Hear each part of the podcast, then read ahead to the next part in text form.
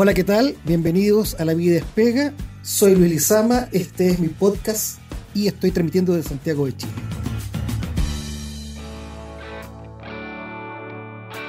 En nuestro código del trabajo existen un par de reglas que se refieren a la protección de datos de los trabajadores. Es un asunto que tiene mucha importancia práctica y teórica, pero que sin embargo ha sido objeto de muy poca investigación.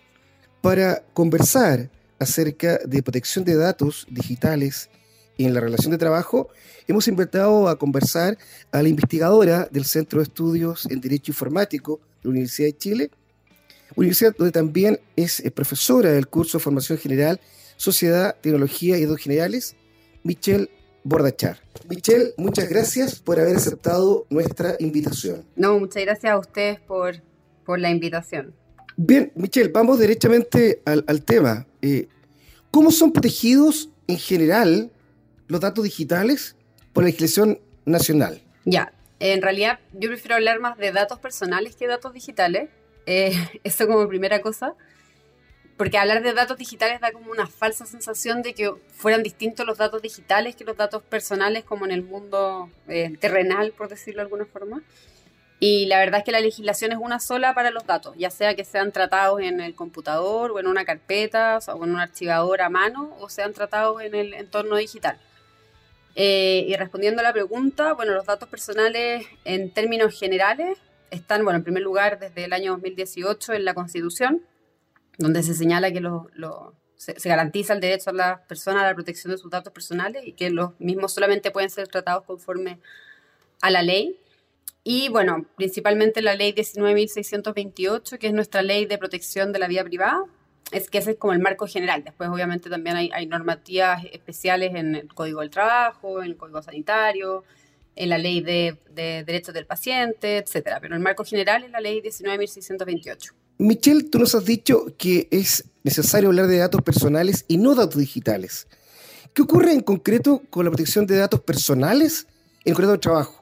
¿Cómo se garantiza la privacidad y la intimidad del trabajador y se limita el tratamiento de datos que puede efectuar el empleador? Ya, o sea, bueno, a ver, primero, el, conforme a la ley, eh, los datos personales de una persona solamente se pueden tratar en dos casos. Nuestra ley es súper antigua, entonces solo contemplaba dos casos en el año 99, que sigue siendo nuestra ley. Y es cuando la ley te autoriza expresamente o el titular de los datos personales eh, te da esa autorización. Después hay un par de excepciones, pero en este caso no, no, entiendo que no aplican. Que es cuando están en fuente de acceso público, pero no es el caso de los trabajadores. Entonces, lo primero que tiene que ver un empleador es si tiene la autorización legal para tratar los datos y si no, bueno, necesita la autorización del trabajador. Y ahí yo creo que al menos lo que me ha tocado ver a mí es que muchos contratos laborales no cuentan con la cláusula de datos personales, donde se le informa, por ejemplo, cuestiones tan básicas como que sus datos podrán ser tratados, no sé, para el pago de de los sueldos, las vacaciones, o el cálculo de las vacaciones, u, otras, eh, u otras necesidades como de la empresa en el fondo. Eh, y eso yo creo que demuestra un, como un gran desconocimiento en, la materia. Eh, pero más que los datos dentro de, de la empresa, me, me preocupa más como cuando las empresas contratan terceros proveedores de servicio, por ejemplo, la empresa de recursos humanos, como alguien que externalizó el servicio, y, o esas empresas que te tramitan las licencias médicas. Y, y, el traspaso de la información o la comunicación de la información del trabajador no viene acompañada de un contrato donde en el fondo al, al, prestador de servicios se, se le limitan las posibilidades de hacer uso de esos datos. Y el resultado es que finalmente cuando la empresa que está prestando los servicios no, no tiene una cláusula que, que, le, prohíbe, le prohíbe tratar los datos con, con finalidades distintas, eh, a la prestación de sus servicios, los datos terminan siendo vendidos, tratados con cualquier finalidad, cruzados con otros datos. Eh, entonces, yo creo que lo más importante es que la empresa vea bien las cláusulas contractuales, bueno, tanto con sus trabajadores, pero sobre todo con, con las empresas externas a las que podría estar comunicándole los datos de sus trabajadores. Miquel, tú nos acabas de decir de que efectivamente hay una carencia en general en nuestras eh, empresas de incluir una cláusula expresa en el contrato de trabajo que regule el, tratamiento de datos y que el principal riesgo se da cuando se comparte información con terceros. La pregunta ahora es, ¿qué ocurre con la fase previa al contrato de trabajo? ¿Cómo crees que el oferente de empleo, que aún no es empleador, debería tratar los datos, datos personales del postulante? Bueno, el, el empleador que está recolectando datos de potenciales trabajadores, los candidatos, en primer lugar debiese informarle las finalidades con las cuales va a tratar los datos. Por más obvias que sean, nuestra ley exige eh, que el consentimiento sea informado, expreso y, por escrito. Entonces, por mucho que se subentienda que los datos solamente van a ser eh, tratados eh, para poder evaluar al candidato, eso debiese constar por escrito y también para, para garantía al fondo del, del, postulante, porque finalmente si a mí no se comprometen por escrito que solo harán tratamiento de esos datos para esa postulación en particular, podría pasar que después esos datos fueran usados para otra postulación, por ejemplo, porque la empresa de recursos humanos esté eh, como cruzando datos para también otros potenciales empleadores. Entonces yo creo que ahí lo, lo principal es contar con un, con, no sé si un contrato, pero pero sí un documento, al menos una página donde se informe expresamente para qué van a ser tratados los datos y, que en el fondo no van a ser tratados con otras finalidades y que, bueno, supongo que después de que, de que ya no sean necesarios se, eliminarán, como tanto para garantía del, eh, del responsable que está recolectando los datos como el titular de los datos que está entregando sus datos. O sea, también se requiere que efectivamente exista una nota escrita eh, que debe ser firmada por el postulante, en la cual autoriza el tratamiento de los datos y en la cual además el, oferente de empleo le, le explica o le indica los fines para los cuales van a ser tratados. Hay un proyecto de ley que está en trámite en el Congreso Nacional eh, y que está pronto a ser eh, convertido en, en, ley. Falta solamente la aprobación en la Cámara de, Diputados y Diputadas, que aprueba una regla que protege los datos personales de los trabajadores de plataformas, sean dependientes o independientes. Obliga a la plataforma a mantener a disposición del trabajador las calificaciones de los clientes y le permite al trabajador portar sus datos entre una plataforma y otra.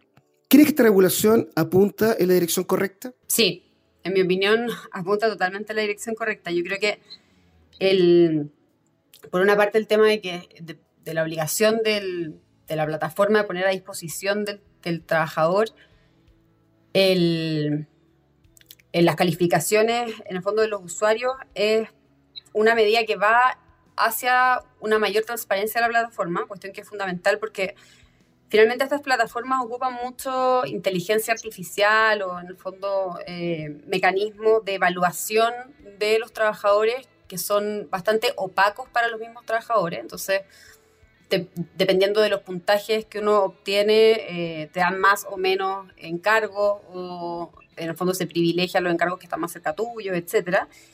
Y el tema es que si no, eh, si, el trabajador no tuviera acceso a las calificaciones que tienen, que debiesen ser un factor importante dentro de este proceso de calificación del trabajador, eh, el sistema se vuelve demasiado opaco. Entonces, claro, por ejemplo, si, a mí me dan eh, menos, eh, como menos encargos que otros trabajadores, pero tengo un súper buen puntaje, eso me permite como cuestionar el sistema, ir y pedir una explicación, pero si no tengo acceso a ningún dato y solamente tengo acceso a la evaluación que me están haciendo y a los pedidos que me están eh, encargando, pero no a la evaluación de los clientes a los que he atendido, eh, finalmente no tengo cómo saber o ni siquiera intuir que la evaluación, por ejemplo, viene con sesgo y que, no sé, por el solo hecho de ser mujer o tener una eh, etnia o una nacionalidad específica, quizás eso me está bajando puntos porque, no sé, porque a los clientes más premium no les gusta determinadas categorías de personas,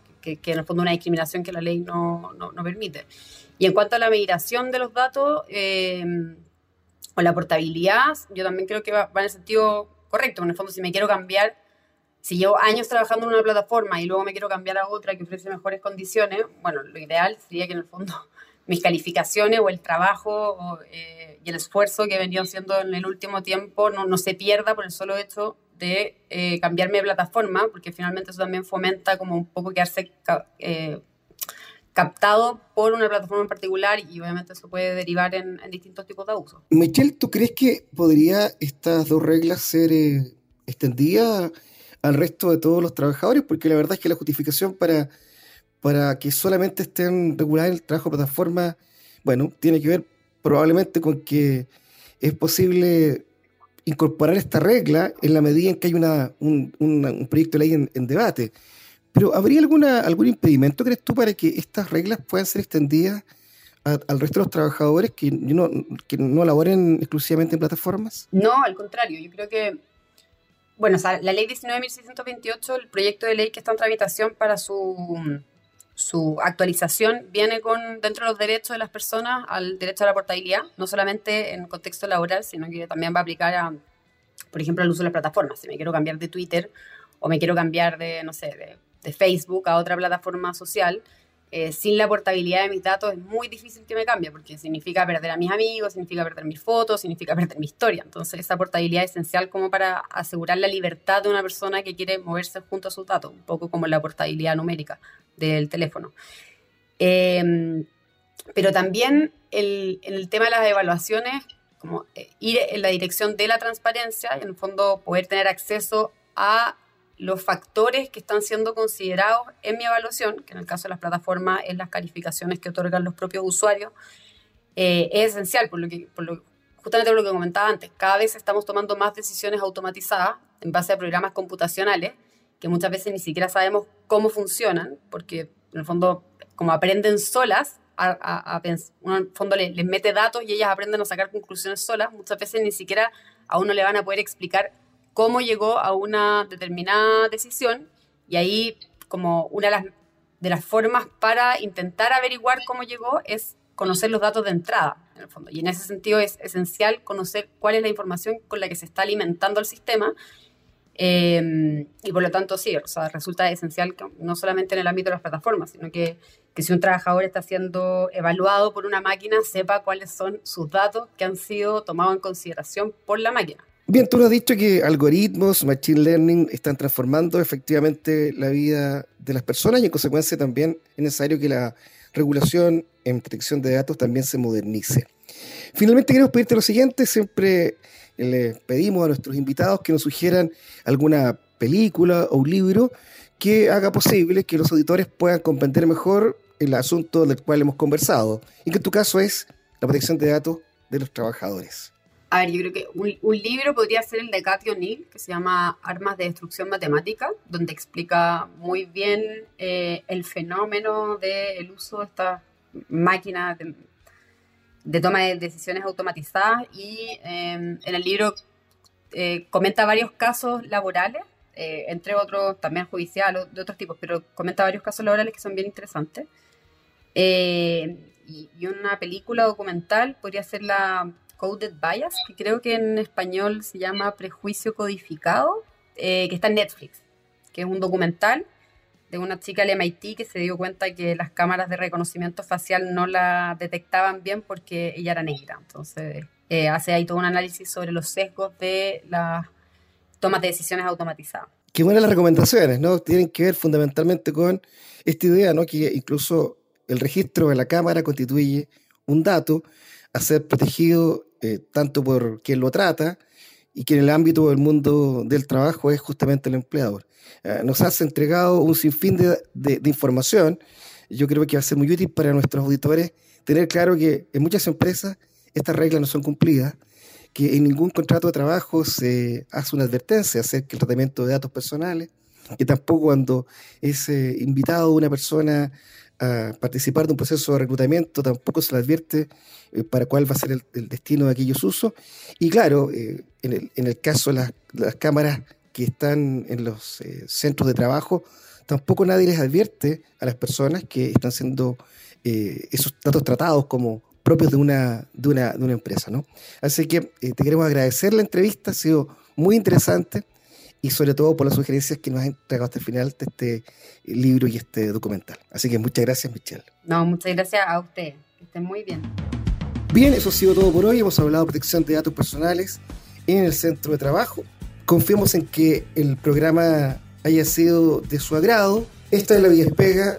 Soy Luisama. Este es mi podcast y estoy transmitiendo desde Santiago de Chile.